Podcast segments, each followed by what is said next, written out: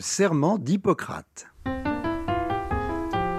Au moment d'être admis à exercer la médecine, je promets et je jure d'être fidèle aux lois de l'honneur et de la probité. Mon premier souci sera de rétablir, de préserver ou de promouvoir la santé dans tous ses éléments physiques et mentaux, individuels et sociaux.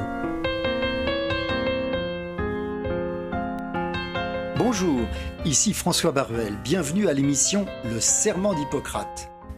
Chaque semaine, nous recevrons un acteur de la santé qui nous racontera ses désirs, sa vocation, son expérience et sa relation avec le serment d'Hippocrate, texte fondateur de la morale médicale. Il nous racontera les aspects humains de son métier, comment se prémunir contre la maladie, enfin, il nous donnera les dernières nouvelles positives pour notre santé. Et aujourd'hui, nous recevons le docteur Nicolas Cadet. Le docteur Nicolas Cadet est né, il a grandi sur la rive sud de Montréal et il a fait ses études médicales à l'université McGill et sa formation postdoctorale en chirurgie des yeux, en ophtalmologie. Et ensuite, il a fait de l'oculoplastie. C'est ça, hein? Vous êtes euh, docteur, docteur Cadet, donc bonjour. Bonjour. Vous avez fait de, vous faites de l'oculoplastie. Quelle est la différence entre oculoplastie et ophtalmologie? Euh, donc, l'oculoplastie est une sous-spécialité de l'ophtalmologie. Euh, l'oculoplastie, finalement, euh, c'est la chirurgie des paupières, des voies lacrymales ainsi que de l'orbite, qui est la, zone autour de l'œil. C'est ça, c'est-à-dire en fait, vous vous occupez de tout ce qui est autour de l'œil, mais est-ce que vous vous occupez encore d'ophtalmologie qui, elle, s'occupe de l'œil lui-même? Oui, absolument. Donc, euh, ma pratique est environ, euh, la moitié de ma pratique environ porte vers euh, l'ophtalmologie générale, disons, donc sur l'œil lui-même, comme le traitement de la cataracte, donc chirurgie de la cataracte, du glaucome, etc., et d'autres affections de l'œil, et la moitié de ma pratique porte vers le cloplastie. Pour vous parler de cataracte, ça prend combien de temps pour, faire, pour opérer une cataracte en mettant ensuite un, un cristallin artificiel? Euh, ce n'est pas bien long. Euh, c'est normalement autour d'une dizaine de minutes. C'est impressionnant hein, quand même. Hein. C'est très mhm. spectaculaire ça de voir ça. La technologie a beaucoup avancé. Oui, la chirurgie a énormément avancé, oui, bien sûr. Et qu'est-ce que vous mhm. préférez dans votre métier? C'est l'ophtalmologie ou euh, l'oculoplastie? Euh, en fait, j'aime beaucoup les deux parce que ça apporte, euh, ça apporte très certainement une variété. Et donc, c'est, euh, il n'y a aucune de mes journées qui est vraiment pareille à l'autre. Et donc, c'est, donc vraiment, j'aime beaucoup les deux, je dirais. Et qu'est-ce que c'est que l'intervention la plus délicate pour vous et la plus compliquée? Je vous dirais, bien, c'est-à-dire, ce sont toutes des interventions avec lesquelles qu'on est habitué de faire finalement, mais c'est sûr que les interventions, particulièrement au niveau de, de l'orbite, ont tendance à être des interventions quand même assez délicates euh, parce qu'il y a plusieurs, euh, comment dirais-je, c'est qu'il euh, y a beaucoup de structures très importantes dans l'orbite, donc que ce soit des nerfs, des vaisseaux sanguins, etc. Donc, ce sont toujours des, des chirurgies délicates. Et naturellement, les chirurgies de l'œil elles-mêmes, telles que la chirurgie de la cataracte, demeurent des chirurgies qui sont, sont délicates ce sont des chirurgies délicates et euh, quand on pense que à la manière dont ça se pratiquait autrefois par rapport à maintenant, mhm. on s'imagine, on imagine en effet qu'il y a eu des, progrès, mais ça paraît quand même euh, assez délicat en effet. Euh, mhm. Votre activité en vous avez, vous êtes très actif et vous êtes très, vous avez beaucoup d'activités humanitaires en réalité. Hein. Vous êtes, vous allez en Haïti, mais vous avez peut-être, vous avez des, de la famille en Haïti? Oui, effectivement. Euh, mon père est d'origine haïtienne, il est venu vers l'âge de 20 ans et j'ai toujours de la famille, des oncles, des tantes, des cousins euh, en Haïti. Puis j'y vais moi-même assez fréquemment, que ce soit pour les visiter et aussi pour faire euh, des missions humanitaires là-bas. Et qu'est-ce que vous faites comme, comme mission humanitaire? en fait, donc, à partir de 2014, finalement, on a organisé donc finalement un total de quatre missions en Haïti. et Notamment, par exemple, la première, c'était en dépistage des maladies des yeux. Donc, c'était plus euh, au niveau médical et tout particulièrement le dépistage du glaucome, euh, qui est la haute pression dans les yeux qui peut causer la cécité. Euh, après quoi, on est retourné l'année suivante pour une mission chirurgicale du glaucome, donc avec un spécialiste de glaucome. Puis on a fait aussi des petites chirurgies des paupières. Et après quoi, par la suite, finalement, mes collègues ont organisé une mission en ophtalmologie pédiatrique pour les enfants dans le nord d'Haïti et euh, une autre en mission euh, en gestion hospitalière. Euh, l'intervention du glaucome, euh, l'hypertension intraoculaire peut conduire à la cécité parce que ça comprime tous les nerfs qui sont dans le fond de l'œil. Hein. Mhm. vous avez le nerf optique, exact. Le nerf optique, ouais. Et vous avez donc vous avez fait un, dépistage annuel, mais il y a plus de, glaucome dans la population haïtienne particulièrement, ou, est-ce que c'est quelque chose qui n'a rien à voir? Euh, oui, euh, le, taux de prévalence, c'est connu que parmi les populations, euh, les populations afrodescendantes, le taux de prévalence est plus élevé, et donc notamment dans la population haïtienne. Et aussi, on voit aussi beaucoup de cas de glaucome assez agressifs dans, nos communautés. Ce sont des glaucomes qu'on peut opérer d'une manière assez simple. Je pense que je crois qu'on peut faire un petit, une petite trou dans l'œil avec un, avec un laser qui permet de, de laisser couler le liquide, n'est-ce pas? C'est ça hein, qui permet de, décomprimer l'œil d'une manière assez simple. Euh, oui, donc c'est ça la procédure dont on parlait, c'est ça, c'est une iridotomie au laser, qui est un laser préventif qui peut effectivement être euh, utilisé pour empêcher ce qu'on appelle une crise de glaucome, finalement, donc une crise de glaucome aiguë. Euh, mais c'est ça, il y a quand même le glaucome, finalement, il faudrait dire les glaucomes, parce qu'il y a plusieurs types de glaucome, puis sans entrer dans les détails, il y en a finalement plusieurs qui ont des traitements différents. Et donc, ça peut être traité soit avec des gouttes, le laser, ou bien avec différents types de chirurgie. Puis ça, c'est un domaine qui évolue très rapidement aussi. Aussi, oui. Et est-ce que c'est génétique, en fait, cette susceptibilité des Haïtiens ou des afrodescendants euh, de, à avoir un glaucome? Ou est-ce que c'est épigénétique? Est-ce que c'est les conditions de vie? D'où est-ce que ça vient? Euh, il semble que c'est un mélange de facteurs, que ce soit génétique, épigénétique et même d'autres facteurs environnementaux et autres. Euh, il y a beaucoup de recherches qui continuent de se faire là-dessus. Et puis, tout n'est pas encore élucidé, mais il semble que c'est vraiment un mélange de tous ces facteurs-là. Puis beaucoup de recherches intéressantes est faites à ce niveau-là.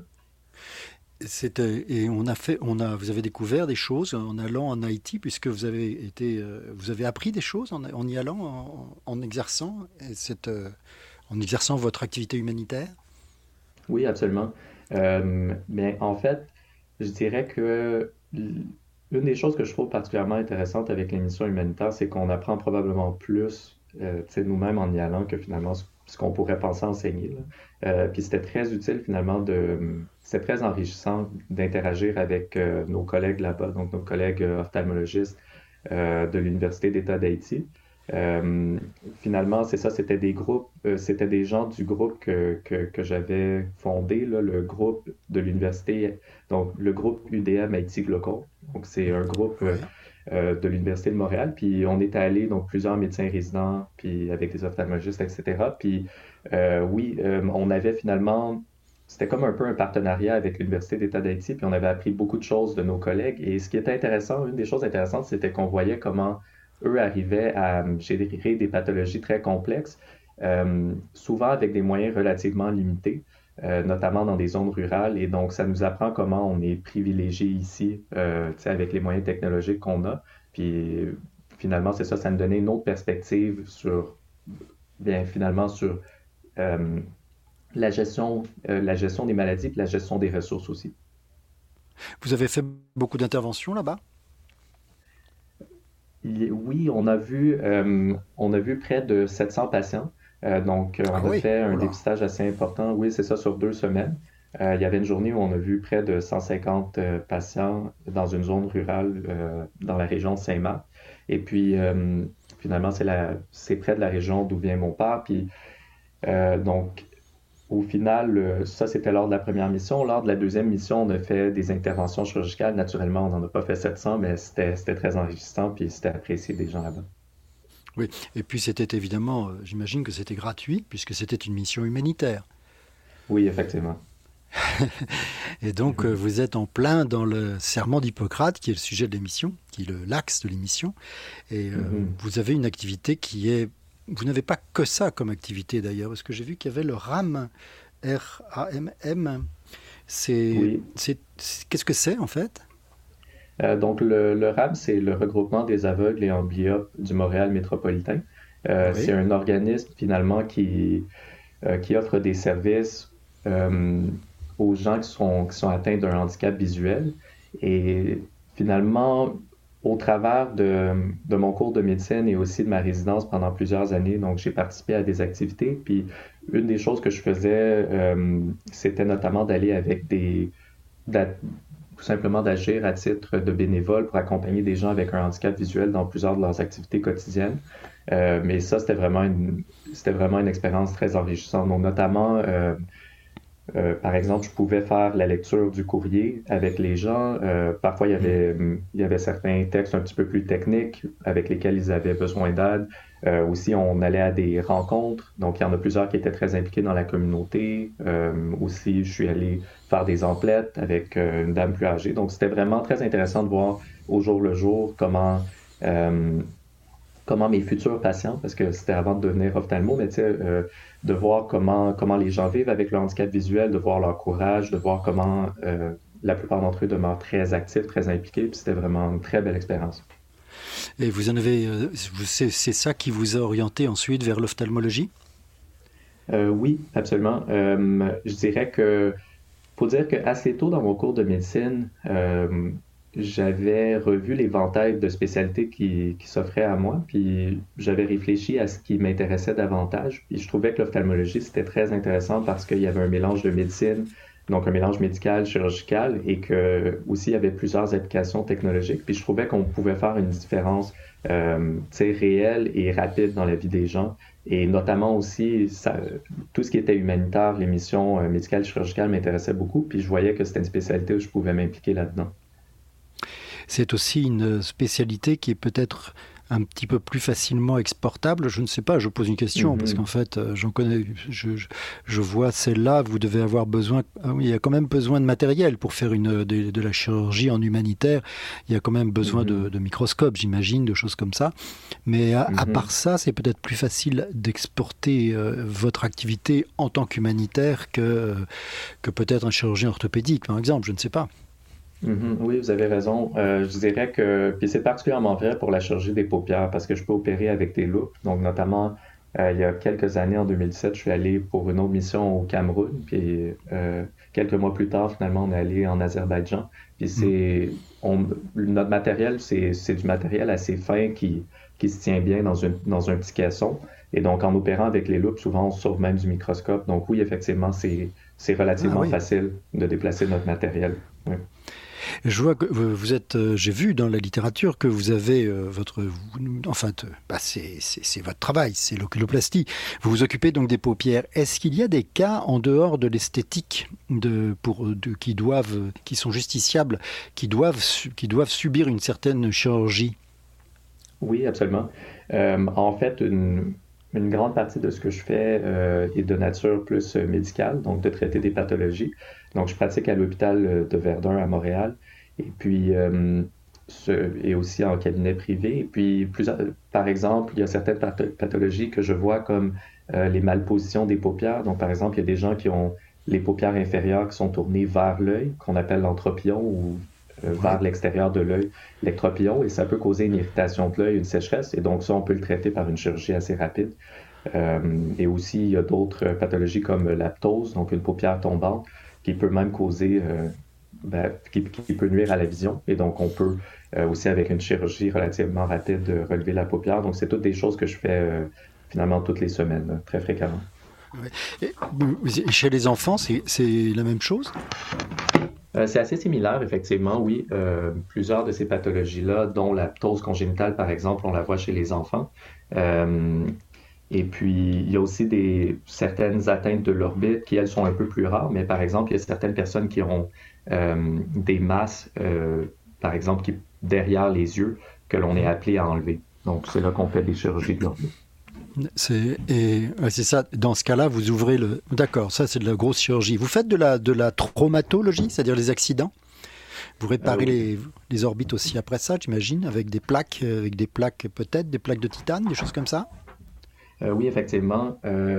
la, donc, par exemple, au niveau des donc, effectivement, que ce soit les, fractures du plancher de l'orbite, ça, c'est, ce sont des chirurgies qu'on est appelé à faire. Euh, il y a aussi, il faut dire qu'il y a aussi d'autres spécialités qui font, euh, qui font ces chirurgies-là, donc dont les chirurgiens maxillofaciaux, entre autres choses, mais ou la chirurgie plastique. Mais oui, donc ce sont des chirurgies qu'on fait. Il y a aussi les lacérations des paupières. Donc il y a des gens qui, pour raison XY, un chien les a mm. mordus ou bien ils ont une coupure, on répare la paupière. Donc ce sont toutes des choses qu'on fait effectivement, oui.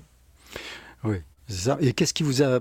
On a l'impression que vous êtes... Euh, en fait, c'est un métier qui est extrêmement manuel, apparemment. C'est vraiment mm-hmm. de c'est pas du bricolage parce que c'est un art véritablement, mais c'est quand même extrêmement manuel et en même temps vous avez une grande empathie et, c'est vrai que c'est pas très fréquent de voir des ophtalmos qui ont une empathie pour les pour leurs patients et qui vont faire de l'humanitaire comme ça. C'est qu'est-ce qui vous a poussé à être médecin en fait en soi? C'était ça a toujours été chez vous comme ça ancré? Euh, ou est-ce que c'est devenu ou est-ce que c'est venu après? Bien, en fait, je, euh, je pense bien que oui, parce que euh, je pense que je suis redevable à mes parents, en fait, de m'avoir insufflé le, désir d'aider mes semblables. Puis vraiment. Euh, ça a toujours été. Mes parents m'ont toujours appris l'importance de, de servir les gens qui nous entourent, les gens de la communauté. Donc, ils m'ont toujours fait comprendre que ce, n'était pas suffisant juste d'occuper un, emploi, un poste, mais vraiment, il faut se rendre utile, puis euh, là où on est avec les besoins des gens autour de nous. Et puis, euh, en fait, euh, ma mère est médecin de famille sur la rive sud de Montréal à Varennes. Et puis, mon père est, pasteur d'église, donc pasteur adventiste. Puis, eux-mêmes euh, ont toujours été très impliqués dans la communauté. ils ont toujours été. Bon, mon père, c'est quelqu'un qui est très, très généreux de son temps puis de ses ressources. Puis, donc, c'est ça, c'est quelque chose qu'ils m'ont appris. Puis, alors que je grandissais, mais j'ai vu leur exemple, j'ai vu que ma mère était très impliquée aussi dans, dans la vulgarisation des, des, données médicales, euh, de la connaissance médicale. Et donc, elle faisait des présentations dans les centres communautaires, dans les églises, puis finalement pour faire la promotion de la santé euh, de façon assez holistique. Et c'est quelque chose que j'ai trouvé qui était très positif. Donc, j'ai eu cet exemple-là, puis ça m'a donné envie finalement de continuer là, dans, dans cette voie-là, je dirais. Oui, vous, êtes, vous avez en fait baigné dans le, le don, l'empathie et le mm-hmm. sacerdoce. Et euh, c'est peut-être ça qui vous a donné, donc, vous dites, cette envie de partager, de donner quelque chose. Mais est-ce que vous avez, vous avez pensé à être médecin de famille, par exemple, avant de faire de l'ophtalmologie? Euh, Oui, j'y avais songé. Euh, et je dirais que je pense que je pense que j'aurais pu faire un, bon médecin de famille. Il, est arrivé un, un point toutefois où je sentais que j'étais, que j'avais vraiment envie de faire quelque chose aussi d'assez manuel. La chirurgie, c'était quelque chose qui m'intéressait beaucoup. Euh, et puis, c'est ça. Donc, j'ai, je sens que j'aime bien, euh, j'aime bien la variété justement qui vient avec euh, le mélange de, la clinique et de la chirurgie. Donc, oui, c'est une des raisons pour lesquelles je suis allé en ophtalmo. et vous êtes bricoleur à l'origine, j'imagine un petit peu quand même. Oui, je dirais un, petit peu quand même. J'aime bien bricoler. Euh, je peux pas dire que je suis pas. Je, je, peux pas dire que je suis très doué là, dans, le bricolage, mais, mais pour dire tout ce qui est un peu euh, tout ce qui est relié à la chirurgie plastique m'a toujours beaucoup intéressé. Donc en fait, j'hésitais à un moment donné entre la chirurgie plastique, euh, l'ophtalmologie et l'ORL. Vous avez associé les trois avec le plancher de, le plancher de l'orbite et le sinus. Vous avez tout compris. Alors, docteur Nicolas Cadet, nous allons faire une toute petite pause musicale et puis on vous retrouve, on, on vous retrouve dans trois minutes. Restez avec nous tous. À bientôt.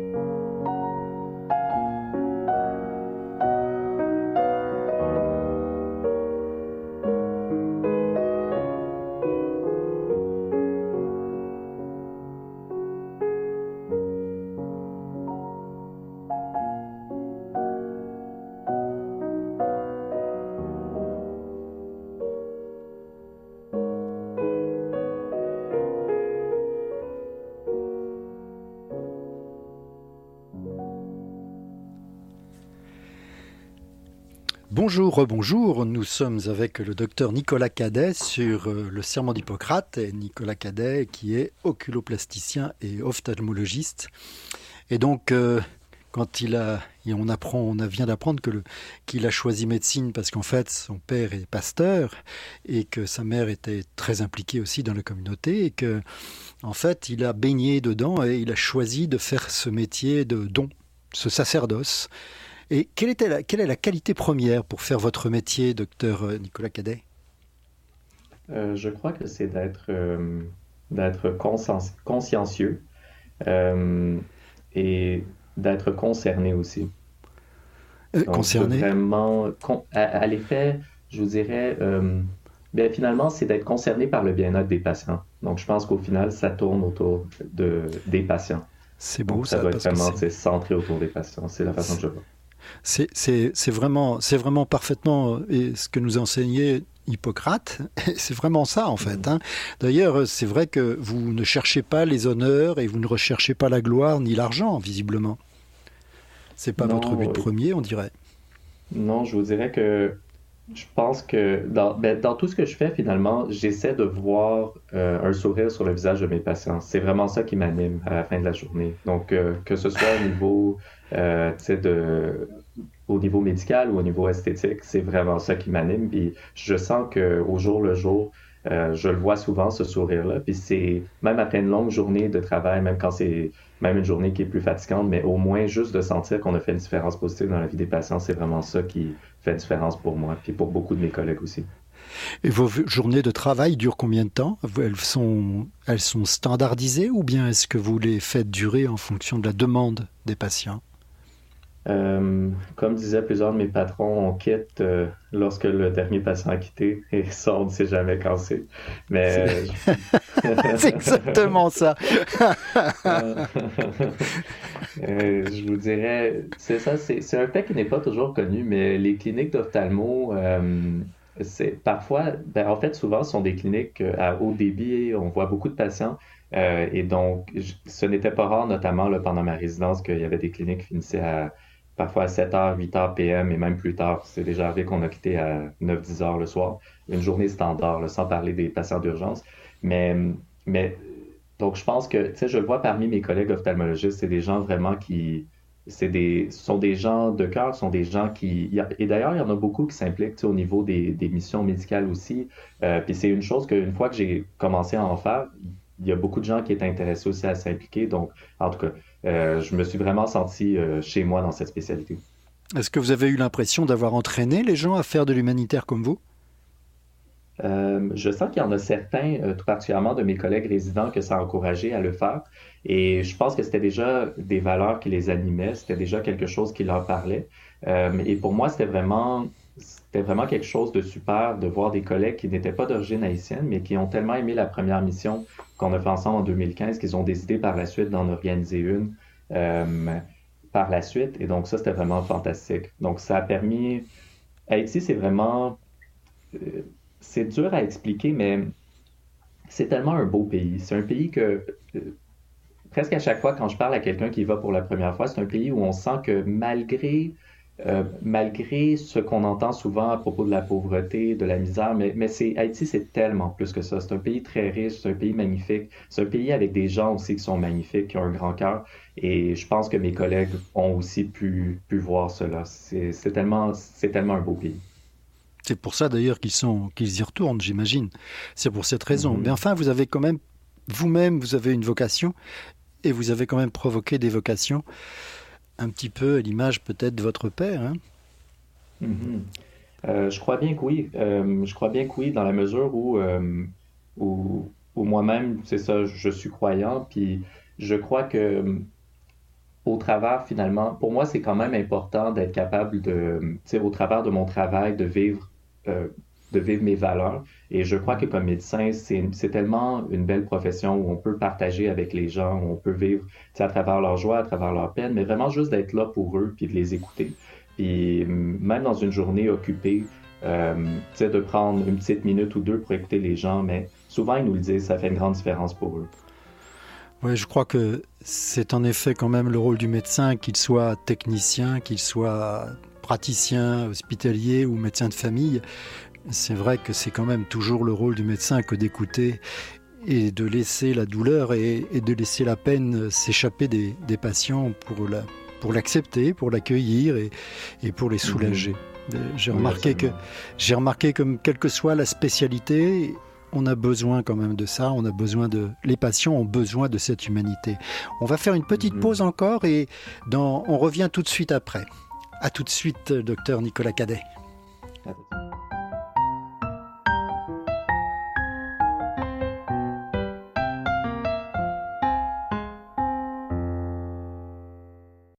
Rebienvenue sur le serment d'Hippocrate avec le docteur Nicolas Cadet, euh, qui est euh, ophtalmologiste et oculoplasticien, c'est-à-dire qui s'occupe de tout ce qui est autour de l'œil, autour du globe oculaire lui-même. Et ça correspond à l'os, mais aussi ça correspond aux, paupières et ça correspond aussi au sinus qui est en dessous. Et puis au nerf autour. Qu'est-ce que vous appréciez le plus chez vos collègues? Euh, j'apprécie le plus finalement euh, la, ben, la, collégialité, euh, leur expertise. Et par exemple, quand je pense à, l'hôpital de Verdun, on a, on a un beau groupe d'ophtalmologistes qui ont chacun finalement une, sous-spécialité aussi. Donc en plus d'être ophtalmologiste, c'est ça. Donc ils ont, ils ont pour la plupart un fellowship. Puis c'est vraiment intéressant de pouvoir partager de pouvoir discuter, par exemple, de cas plus complexes avec eux, euh, puis de mm. pouvoir bénéficier de leur expertise. Puis ils sont vraiment des, sont vraiment des gens super. Donc, euh, donc c'est ça. Moi, j'apprécie vraiment beaucoup cette dynamique-là. Puis c'est tellement plus plaisant de pouvoir pratiquer avec des collègues qui sont prêts, avec lesquels on, on est proche, puis avec lesquels on peut discuter de cas.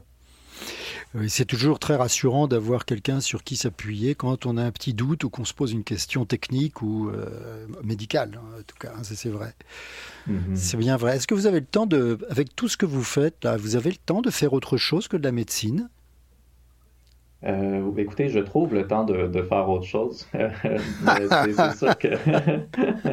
Et c'est et vous posez bien la question parce que c'est vrai, parfois, euh, parfois il faut aller, il faut travailler un petit peu plus tard le soir, se lever tôt le matin, puis en fait c'est souvent ça pour arriver à, faire ce que l'on fait. Euh, d'ailleurs, notamment euh, récemment, j'ai parti à un autre groupe qui s'appelle l'Alliance des professionnels de la santé noire du Canada. Donc c'est finalement un groupe activiste pour essayer d'améliorer finalement le, sort de nos communautés noires au Canada du point de vue des soins de santé. Donc, d'arriver à solutionner certaines des problématiques. Donc, ce genre de choses-là, c'est sûr, je le fais dans les heures après le travail, les quelques heures qui restent. C'est ça. Donc, c'est toujours pour le bien des autres. Et pour vous, est-ce que vous faites du sport? Est-ce que vous jouez de la musique? Je sais pas, des, choses comme ça? Oui, absolument. parce que c'est vrai que là, vous n'arrêtez pas, en fait. Vous n'arrêtez jamais pour vous et vous vous donnez en fait aux autres. Vous donnez votre temps en tout cas. C'est impressionnant. Vous, avez, vous arrivez à faire du sport alors? Oui, absolument. Euh, donc, euh, je suis. Depuis que je suis jeune, j'aime beaucoup jouer au, football, donc au soccer. J'aime aussi euh, jouer au basketball.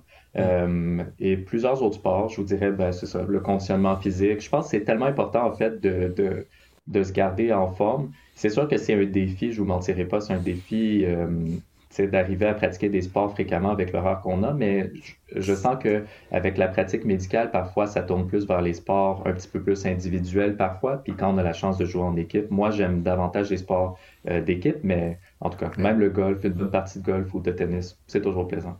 C'est toujours plaisant, mais c'est tellement difficile à caser dans un emploi du temps qui est surchargé.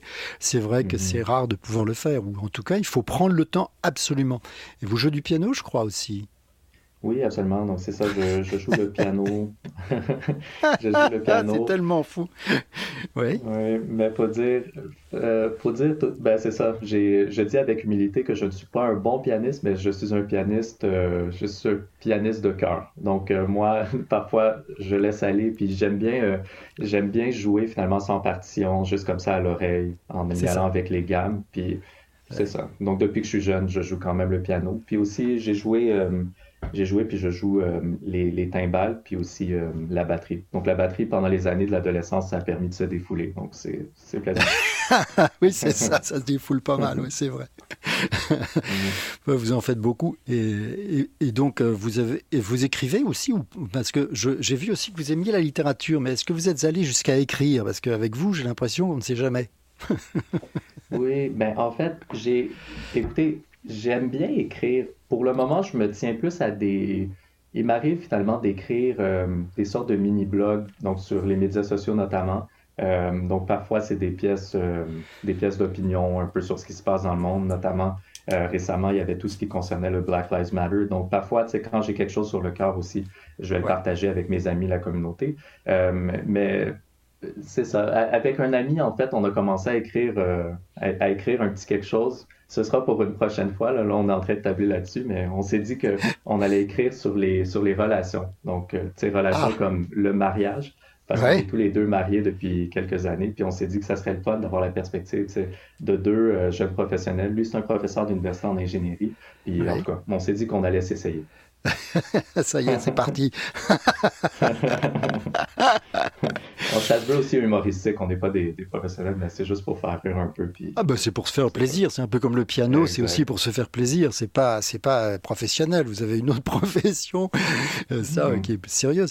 Euh, on va revenir à la on va revenir à la médecine et, et je dois savoir ce que vous pensez du le serment d'Hippocrate actuellement, il est quand même pas mal euh, foulé aux pieds ces derniers temps, avec euh, notamment la, pandémie. Mais qu'est-ce que vous en pensez? Est-ce que vous pensez que vous êtes dedans, le serment d'Hippocrate? Ma euh, réponse, c'est oui. oui, ben, je crois que oui. je pense que. oui, effectivement, je pense que c'est toujours d'actualité dans la mesure où, ben, en fait, c'est ça, je, je l'ai relu récemment, puis c'est drôle comment c'est sûr qu'on voit qu'il y a un certain contexte culturel qui est différent de ce que de ce que c'est présentement, mais quand même, on voit qu'il y a beaucoup de thèmes récurrents. Au final, je pense que ça tourne autour du patient puis de faire le bien. Et c'est vraiment ça au final. C'est la façon que je le comprends. Bah, et quand vous me racontez votre histoire, je me dis, et je vois bien qu'en fait, entre le serment d'Hippocrate et euh, le sacerdoce d'un pasteur, il y a quand même énormément d'éléments communs et finalement, ce sont le serment d'Hippocrate est universel en fait. Il est mhm. universel et il est un petit peu, c'est un peu les dix commandements de la médecine. Mhm. Oui, effectivement. Euh, je pense qu'il y, a effectivement certainement un rapprochement à faire là. Puis je pense que les deux, que ce soit le sacerdoce ou la médecine, c'est c'est l'accompagnement, c'est comment, comment accompagner le plus positivement possible les gens à travers euh, leur souffrance finalement. Je pense que ça, leur souffrance, leurs angoisses et aussi leur joie.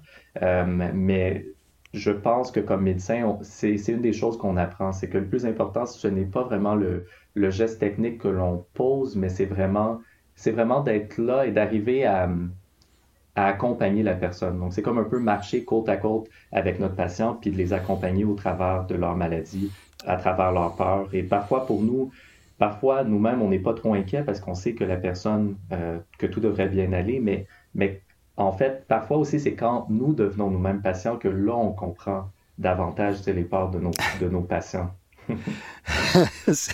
c'est très vrai.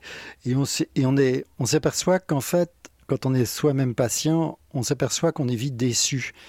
Et parce qu'on manque de reconnaissance de la part du médecin lui-même. Et ça, c'est une chose mm-hmm. que, que je, je, m'en suis aperçu moi-même et c'est vrai que je regrette de ne pas l'avoir euh, peut-être un petit peu plus travaillé cette chose-là. Est-ce que vous pensez qu'il faut mhm. remettre... Euh, qu'est-ce que vous diriez aux jeunes qui commencent le métier? Qu'est-ce que vous leur conseilleriez?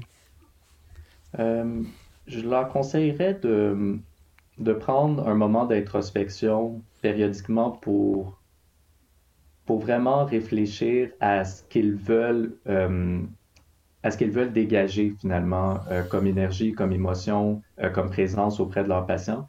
Puis mm-hmm. je pense que le plus important, c'est de rester, de rester vrai par rapport à qui nous sommes. Donc, tu sais, de... Parce que c'est sûr qu'on travaille dans un contexte, là, on est en pleine pandémie d'ailleurs, où ce n'est pas facile. Euh, on est dans, dans un réseau de la santé où tout le monde veut bien faire, mais où les ressources sont aussi limitées. donc, il y a plusieurs contraintes euh, mais je pense que le plus important, c'est de se rappeler que pourquoi on est allé en médecine. Et je crois que quand je pense qu'il y a beaucoup, je pense que vraiment la majorité des médecins sont allés en médecine pour faire le bien avec des bonnes intentions. Mm-hmm. Et c'est vrai qu'il y en a beaucoup qui, au fil des années, c'est sûr que c'est souvent difficile. On passe par des phases où on se demande. Euh, on dérive un peu. Hein? Oui, c'est ça. C'est sûr que c'est. Si on, si on ne se ramène pas, finalement, si on ne prend pas ces moments d'introspection-là, ça peut être assez facile de perdre le cap. C'est vrai. je pense que c'est important de le garder. C'est vrai, vous avez parfaitement raison. Euh, à cause des, à cause d'un tas de choses d'ailleurs. C'est déjà le temps, le temps qui empêche de, le temps qui empêche de s'occuper vraiment bien des patients. Euh, j'interviewais l'autre jour, c'est un ami, je suis allé le voir, c'est un médecin de famille qui me disait c'est malheureux, j'ai pas le temps de parler aux gens.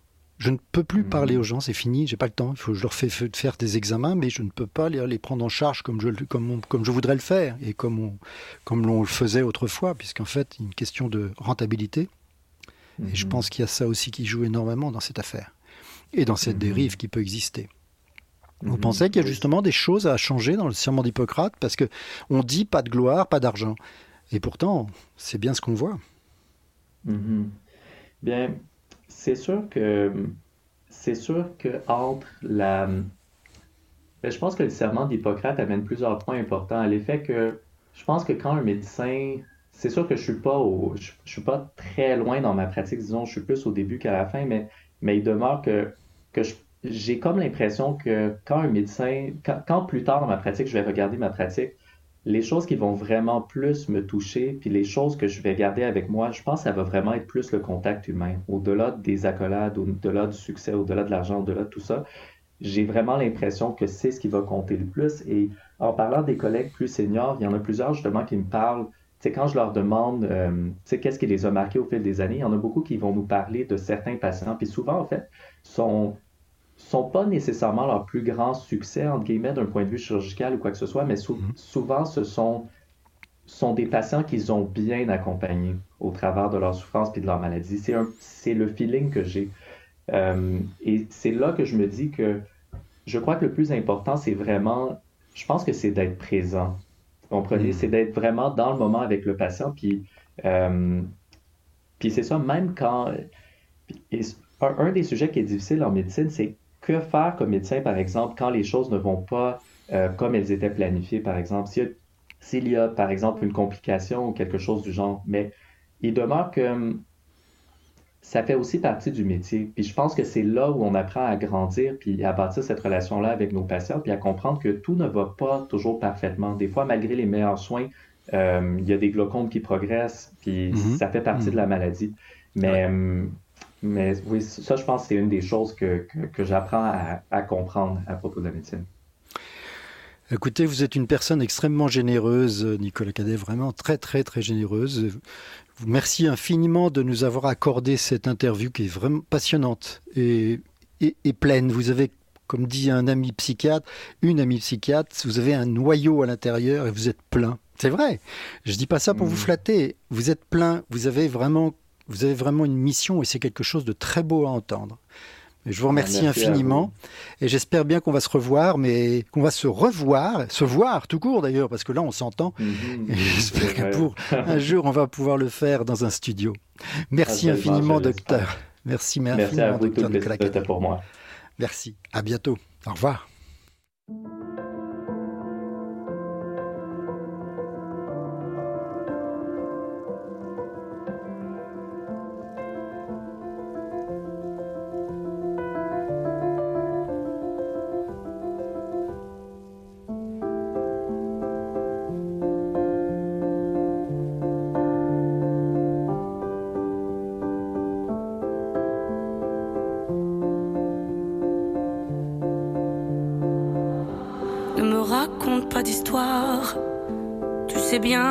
Qui ne tourne pas rond.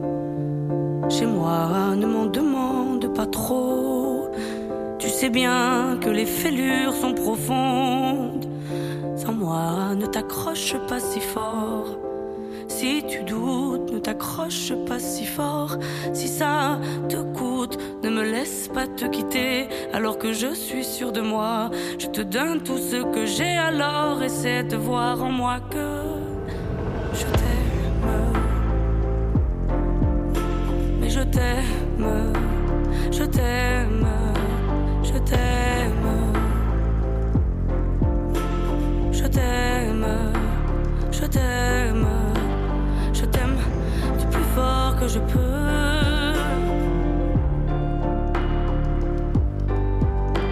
je t'aime et je fais de mon mieux.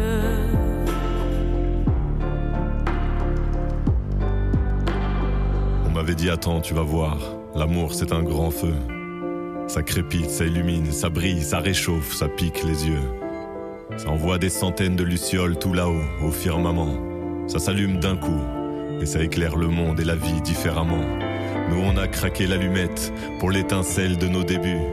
On a alimenté ce foyer de tous nos excès, de nos abus. On s'est aimé plus que tout, seul au monde dans notre bulle. Ces flammes nous ont rendus fous. On a oublié qu'au final, le feu, ça brûle. Je.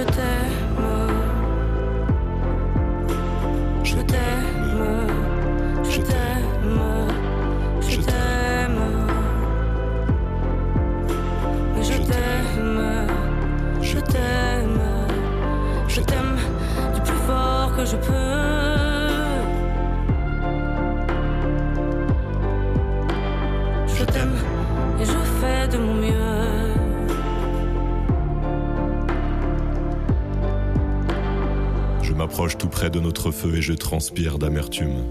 Je vois danser ces flammes jaunes et bleues et la passion qui se consume. Pourquoi lorsque l'amour est fort, il nous rend vulnérables et fragiles? Je pense à nous et je vacille. Pourquoi depuis rien n'est facile? Je t'aime en feu, je t'aime en or. Je t'aime soucieux, je t'aime trop fort. Je t'aime pour deux, je t'aime à tort.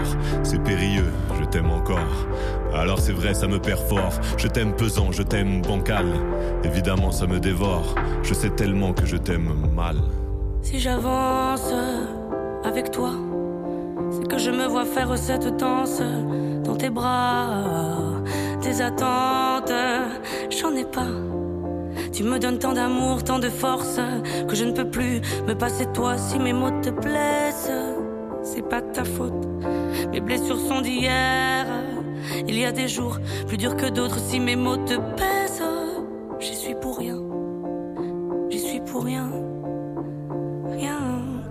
Mais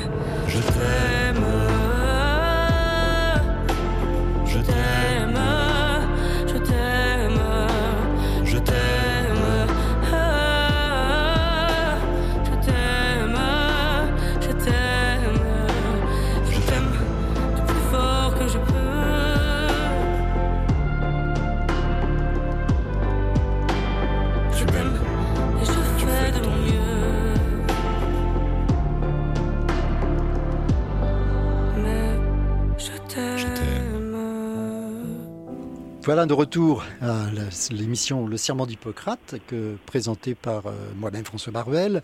Nous recevions tout à l'heure le docteur Nicolas Cadet, qui est un ophtalmologiste et qui est un chirurgien euh, de, de tout de, toute la globe oculaire et du tour de le globe oculaire. C'est vraiment quelqu'un de très très généreux et de charmant. Et avoir des médecins de cette euh, taille-là, c'est quand même extraordinaire. Maintenant, nous allons recevoir notre ami Elliot Boulat, c'est notre invité, notre dernier invité, Elliot Boulat, qui va nous faire une chronique médico-historique ou historico-médicale. Qu'est-ce que c'est le sujet aujourd'hui? Eh bien aujourd'hui, le sujet, c'est l'œil et l'ophtalmologie. Ah, ça tombe bien. Eh ben, ça tombe bien, on essaye toujours quand même d'être un minimum raccord avec les ah, invités.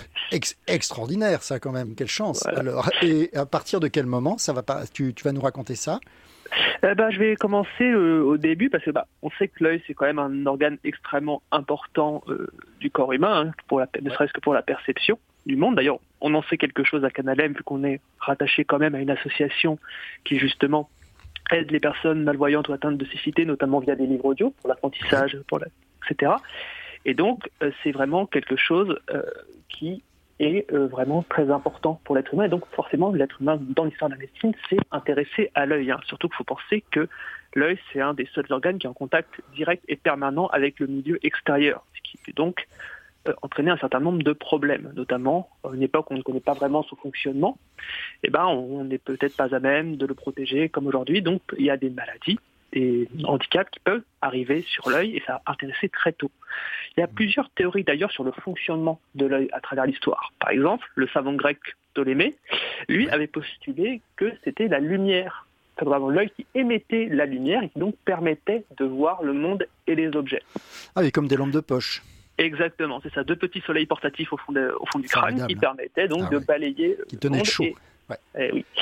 Bon, en fait, on sait aujourd'hui que c'est pas fait, ça. Fait, ça fait rire. Non, mais ça fait rire, mais en fait, c'était, c'était, c'était en effet, on se posait la question puisqu'on prenait, on comprenait rien du tout en fait. On n'avait pas la notion des photons, des rayons, des, des, longueurs d'onde de la lumière, etc. Donc c'est sûr que toutes les hypothèses sont recevables au début. Exactement. Surtout euh, d'instinct, on se dit, bah, si je baisse mes paupières, ça coupe la vue, donc forcément, ça doit venir de l'intérieur. C'est quelque chose qui empêchait de sortir, eh qui empêchait de bah rentrer. Il va falloir attendre aux alentours du XIe siècle aux alentours de 1021 pour qu'un savant arabe fasse euh, l'hypothèse qu'en fait que c'est la lumière qui se réfléchit sur les objets et qui pénètre dans l'œil. Par contre, lui, il pense que l'image va se former sur le cristallin, non pas encore sur la rétine. Pour vraiment avoir cette idée que l'œil, que l'image se forme sur la rétine, il faudra attendre encore quasiment six siècles pour que l'astronome Kepler, qui du coup lui travaille énormément avec des lentilles, avec euh, des hmm. objets de vision, eh ben, émettra l'hypothèse que euh, le cristallin sert à focaliser la lumière, en fait, et que l'image se forme sur la rétine. C'est vrai que les lentilles de ces télescopes, euh, c'est exactement un cristallin. Hein. bah, c'est très inspiré du cristallin parce qu'ils se sont rendus compte ah en fait que la mise au point, que la, lumière qui passe, ça permet en fait de voir, d'agrandir et donc de clarifier les objets à distance. Donc en étudiant un peu le fonctionnement des yeux, il y a aussi euh, une, idée du fonctionnement des lentilles. D'ailleurs, c'est à partir de ces traités médicaux que Descartes va faire ses travaux sur l'optique quelques décennies plus tard. Ah oui Oui, parce que Descartes, on, l'oublie souvent, on le connaît surtout comme un philosophe, mais il a fait des travaux, notamment sur l'optique, qui sont encore enseignés aujourd'hui, notamment des théories sur la réfraction et la diffraction de la lumière. Ah oui, euh, d'accord. D'ailleurs, le cristallin, c'est une partie de l'œil qui a très tôt attiré l'attention. Parce qu'il faut penser que le cristallin, lorsqu'il se pacifie, bah forcément l'œil, le centre de l'œil au niveau devient blanc. Et donc du coup, c'est comme ça qu'on a très tôt des témoignages à propos de la cataracte, hein, cette opacification mhm. du cristallin qui mène à la perte de la vue.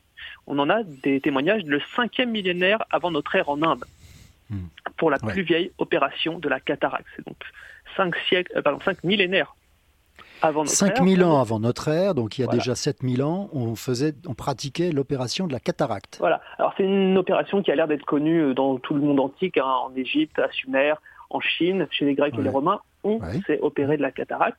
En fait, on traite la, cataracte par un abaissement du cristallin. Alors, serrez un peu les dents parce que je vais vous décrire l'opération, c'est pas très, euh, c'est pas très agréable. En fait, on fait chauffer une aiguille qu'on va enfoncer dans l'œil pour cautériser la plaie au passage.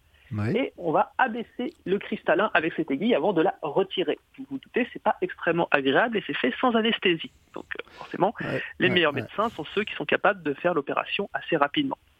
La technique sera d'ailleurs améliorée par les médecins euh, arabes au 11e siècle. Omar Ben Ali al-Mosli aura l'idée, lui, de le faire avec une aiguille cleuse qui permettra ensuite, avec sa bouche, d'aspirer les débris de l'opération et de ne pas les laisser stagner dans l'œil.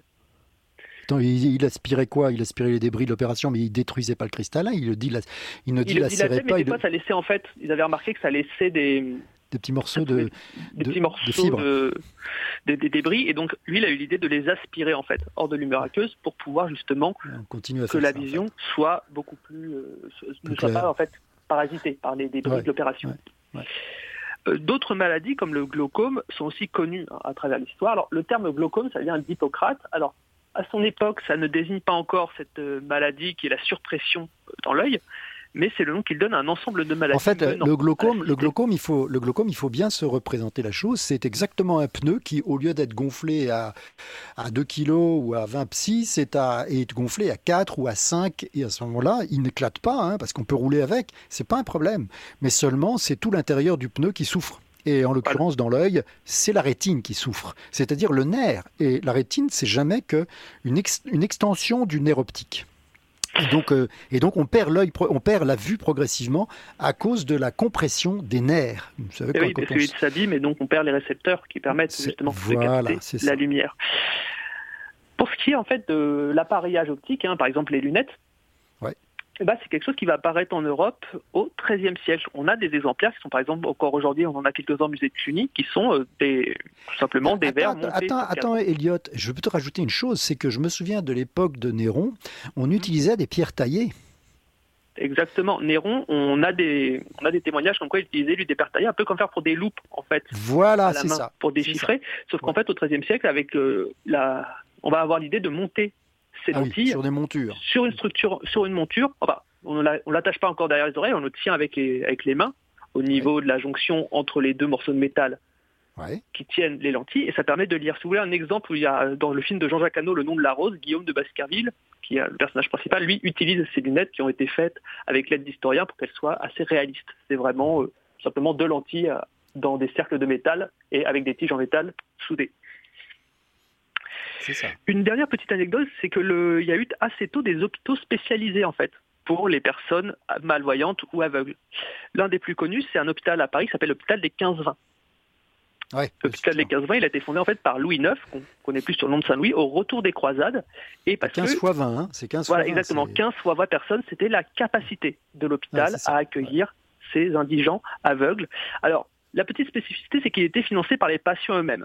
En journée, les patients étaient habillés avec un uniforme surmonté d'une fleur de lys pour montrer qu'ils avaient la protection du roi et ils déambulaient dans les rues de Paris pour faire la quête et ainsi ramener l'argent à l'hôpital pour pouvoir financer les soins.